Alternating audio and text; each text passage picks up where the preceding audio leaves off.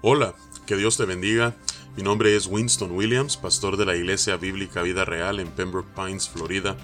Bienvenidos a otro episodio de Vida Devocional, un ministerio de la Iglesia Bíblica Vida Real, cuya misión es sembrar la verdad de la palabra de Dios en los corazones de los hombres y cosechar vidas nuevas para el reino de Dios.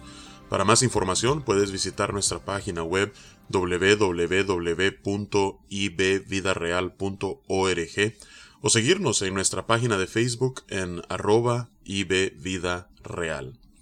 En esta mañana estaremos meditando en lo que nos enseña la palabra de Dios en el Salmo número 28.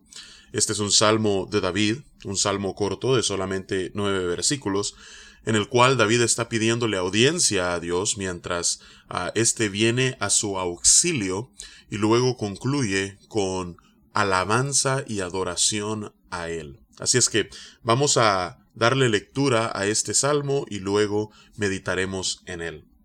Dice la palabra de Dios, A ti clamaré, oh Jehová, roca mía, no te desatiendas de mí, para que no sea yo dejándome tú, semejante a los que descienden al sepulcro. Oye la voz de mis ruegos cuando clamo a ti, cuando alzo mis manos hacia tu santo templo no me arrebates juntamente con los malos y con los que hacen iniquidad, los cuales hablan paz con sus prójimos, pero la maldad está en su corazón. Dales conforme a su obra y conforme a la perversidad de sus hechos. Dales su merecido conforme a la obra de sus manos. Por cuanto no atendieron a los hechos de Jehová, ni a la obra de sus manos, él los derribará y no los edificará. Bendito sea Jehová, que oyó la voz de mis ruegos.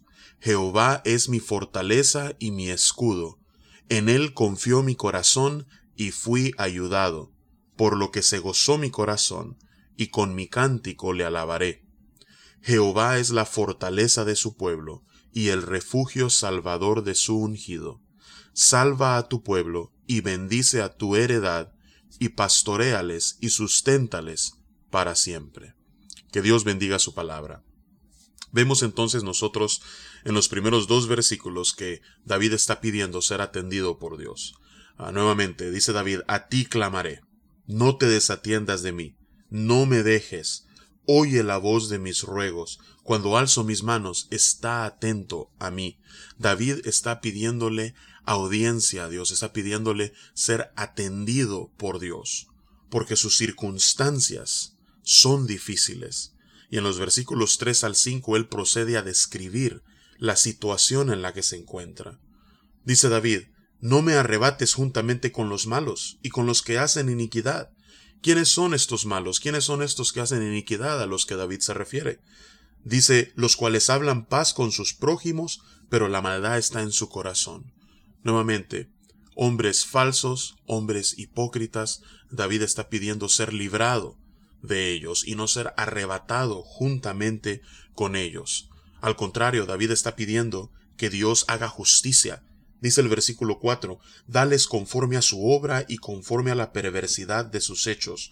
Dale su merecido conforme a la obra de sus manos. Vemos nosotros esta oración imprecatoria de parte de David, pidiendo que Dios descienda, le ayude, lo libre y que haga justicia.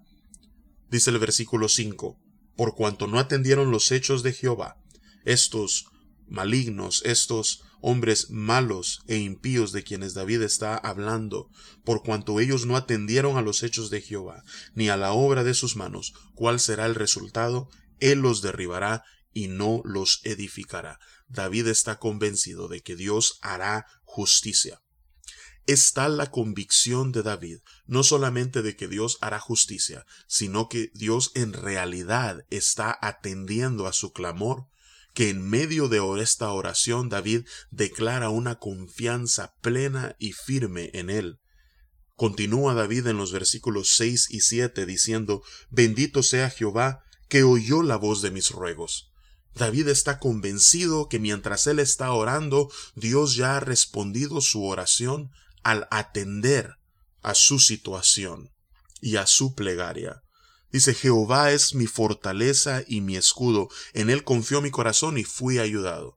Nuevamente David está convencido que Dios ya lo escuchó y él responderá por lo que se gozó mi corazón, dice David, y con mi cántico le alabaré. ¿Cuál es el resultado de haber sido escuchado por Dios? ¿Cuál es el resultado de la convicción de fe de que Dios no solamente me escucha, sino que responde a mis oraciones? Es la alegría y no solamente la alegría de tener ese privilegio de comunicarnos con el Creador de los cielos y la tierra de una manera tan íntima, sino además la alabanza porque Él, siendo un Dios santo y trascendente, se detiene e inclina su oído para escuchar el clamor de los suyos.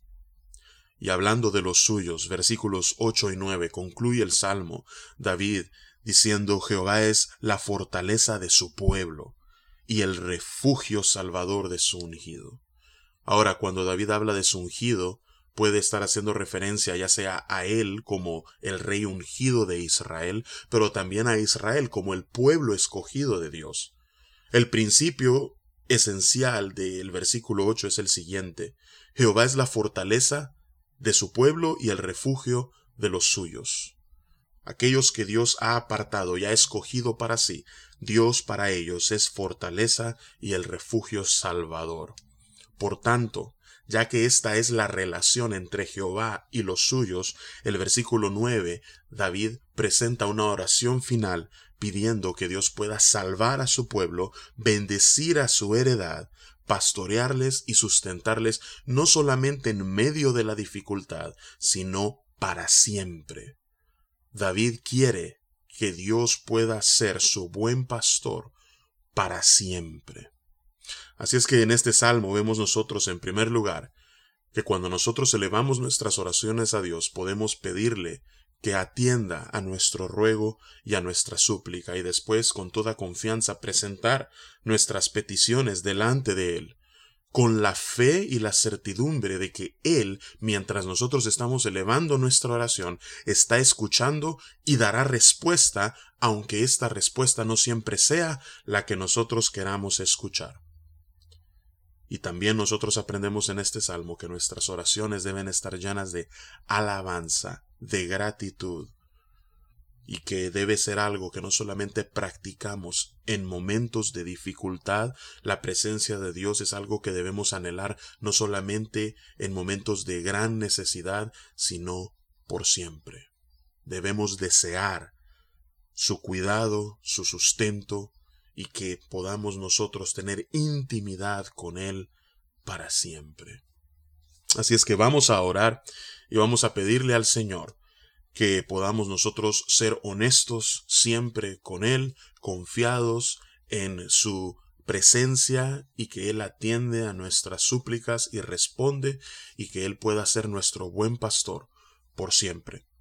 Padre, venimos ante tu presencia en este día, eh, dándote las gracias porque tenemos un acceso libre a ti. De acuerdo a la carta a los hebreos, fue Jesús mismo quien abrió el camino para que nosotros podamos acercarnos hacia ti con confianza.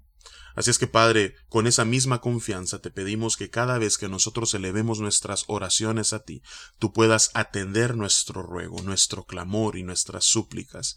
Y mientras presentamos delante de ti nuestras peticiones, que nos puedas dar la convicción de que tú nos estás escuchando y que traerás respuesta a nuestras oraciones conforme a tu voluntad y en tu tiempo, y ese conocimiento que pueda traer a nuestro corazón gozo y al mismo tiempo alabanza. Padre, anhelamos tu presencia y anhelamos tu cuidado, no solamente en tiempos de gran dificultad, sino en todo momento. Así es que te pedimos, Señor, al igual que el rey David clamó en este salmo, que tú puedas pastorear y sustentar nuestras almas para siempre. Y es en el nombre poderoso de Cristo Jesús que oramos. Amén y amén. Que Dios te bendiga y con el favor del Señor nos encontraremos por este medio mañana.